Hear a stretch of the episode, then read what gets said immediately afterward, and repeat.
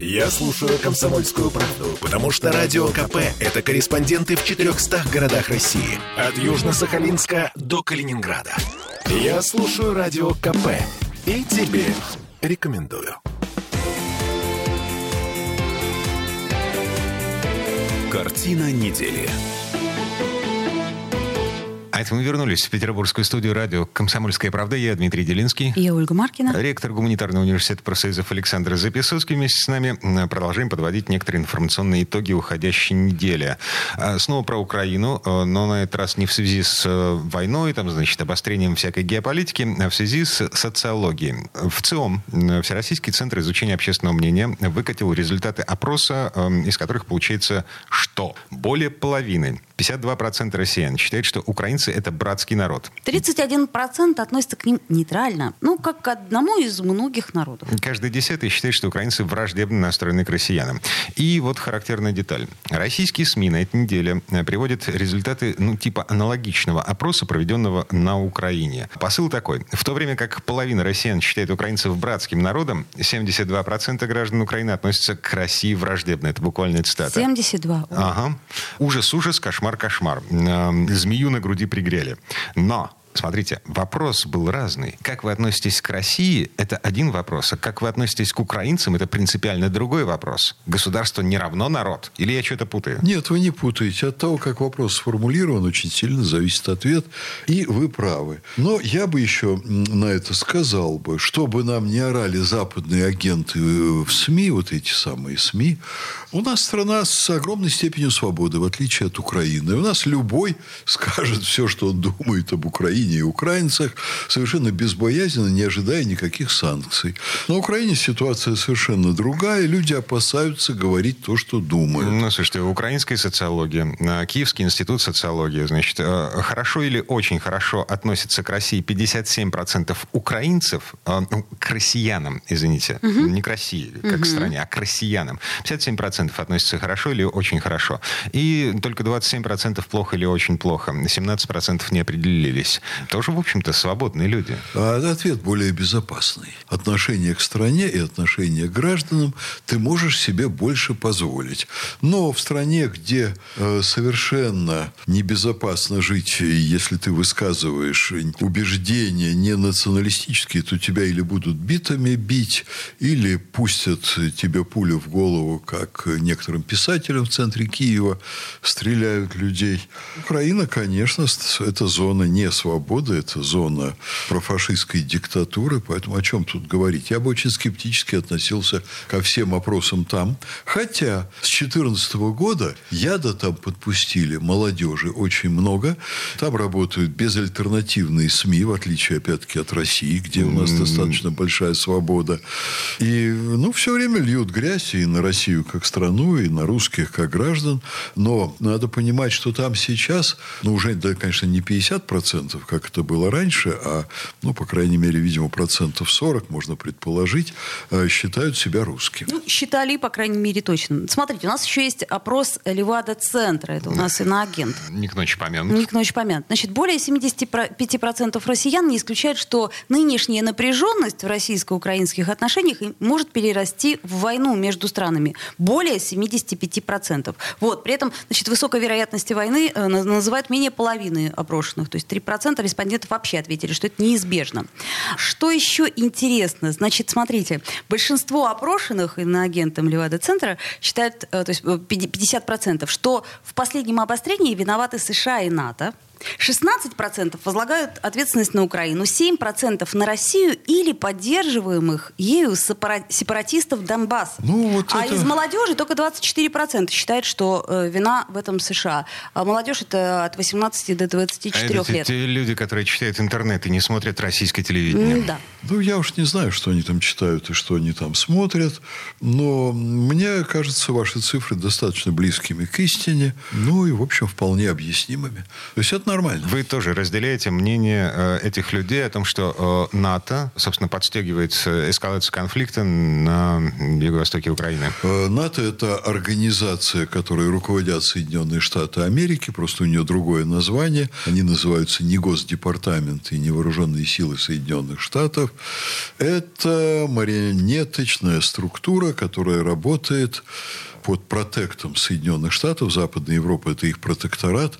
Украина – это протекторат протектората. То есть, они рабы вдвойне. Вот. Поэтому, конечно, Соединенные Штаты это все разогревают. Это совершенно очевидно. Это не нуждается, по-моему, даже ни в каких комментариях. Ну, а если бы вы принимали участие в вопросе в ЦИОМ, э, вы бы сказали, что Украина – это братский народ или все-таки э, Я бы сейчас уже воздержался однозначно это трактовать.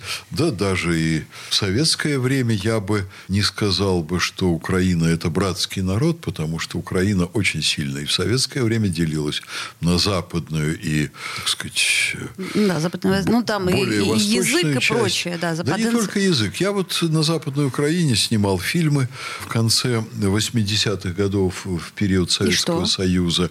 Вы знаете что? Я чувствовал там напряженность. Я чувствовал там напряженность там и во Львове, и в ряде областей, где мы снимали фильмы. Мы снимали фильмы в глубинке.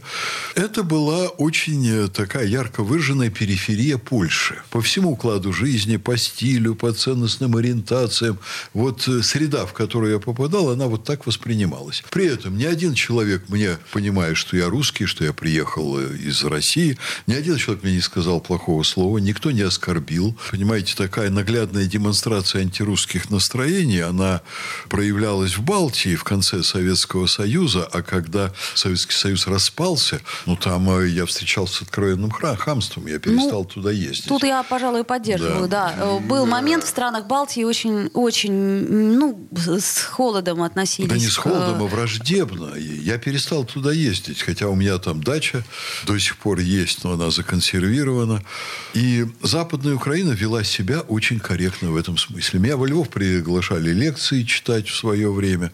Но любви, конечно, к России там не было ни никогда. И Киев это было тоже нечто особое, намного ближе к Западной Украине, в принципе, по менталитету, чем к Восточной.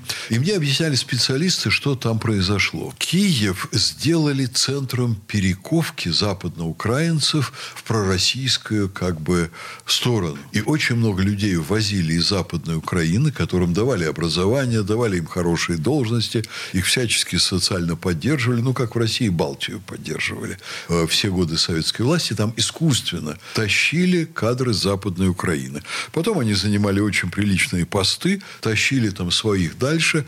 И в Киеве произошел совершенно обратный перелом. Вот эта фракция западноукраинская, она там перевесила пророссийскую. Вот тех людей, которые чувствовали себя россиянами. То есть хотели их ассимилировать, интегрировать, получилось наоборот. Они интегрировали и ассимилировали, поэтому Киев – это очень крупный антироссийский политический центр, и к концу Советского Союза Киев уже был таковым, безусловно. Отсюда огромная легкость для американцев, которые за маленькие деньги там скупили всю, ну я так покажу в кавычках, интеллигенцию. 5 миллиардов долларов они там вложили за 20 лет для того, чтобы это сделать. Это копейки. Россия больше датировала газ там и помогала экономике Украины больше в год, чем американцы там вложили за 20 лет.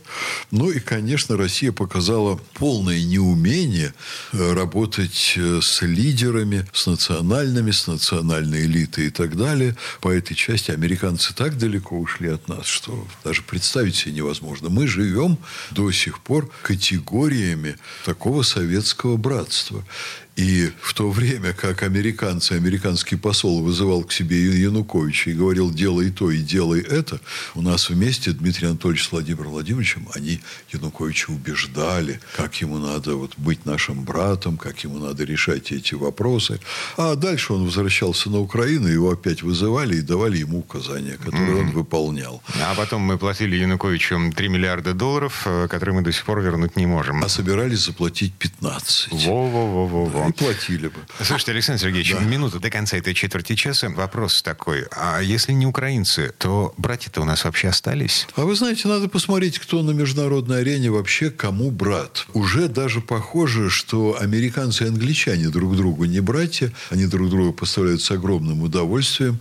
Вот я смотрю, например, как Соединенные Штаты пинают британскую монархию и способствуют ее разрушению. Поэтому британцы и американцы уже не братья. Так а хотя нам-то кто брат? Белорусы? Надо сильно подумать, кто нам брат. Белорусы. Может быть, и азербайджанцы?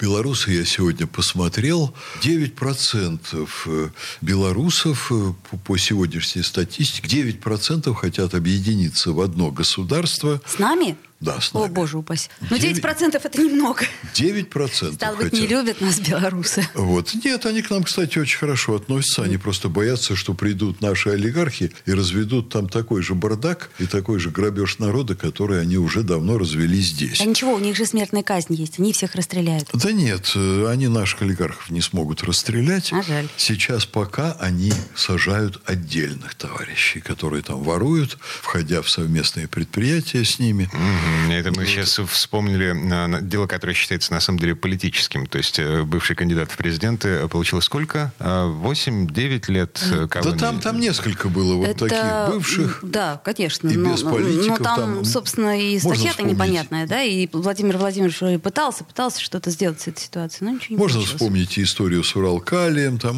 можно много историй вспомнить, но я вообще не знаю, кто сейчас на земле кому братья. А вот мы, россияне, мы сами себе братья или нет, это, пожалуй, вопрос риторический. Вот в Советском Союзе, да, там ощущение того, что мы вообще друг другу братья, было очень сильно развито, но мы от этого отказались в пользу принципа «человек человеку волк», падающего дотолкни и так далее. Деньги, деньги, деньги. Ну, примерно так, да. Поэтому чего нам ожидать? Мне э, дипломаты российские, очень крупные, уже лет 15-20 назад, когда я задавал очень похожий на ваш вопрос, я его, может быть, иначе чуть формулировал, говорили, что во всем мире все работают только на себя, все стараются друг друга использовать. Это делают все. Таково веяние глобального мира, глобализации. Не хотелось заканчивать на этой ноте, но, видимо, придется. Время этой четверти часа подошло к концу. А, Александр Записоцкий. Ольга Маркина. Я Дмитрий Делинский. Вернемся через пару минут.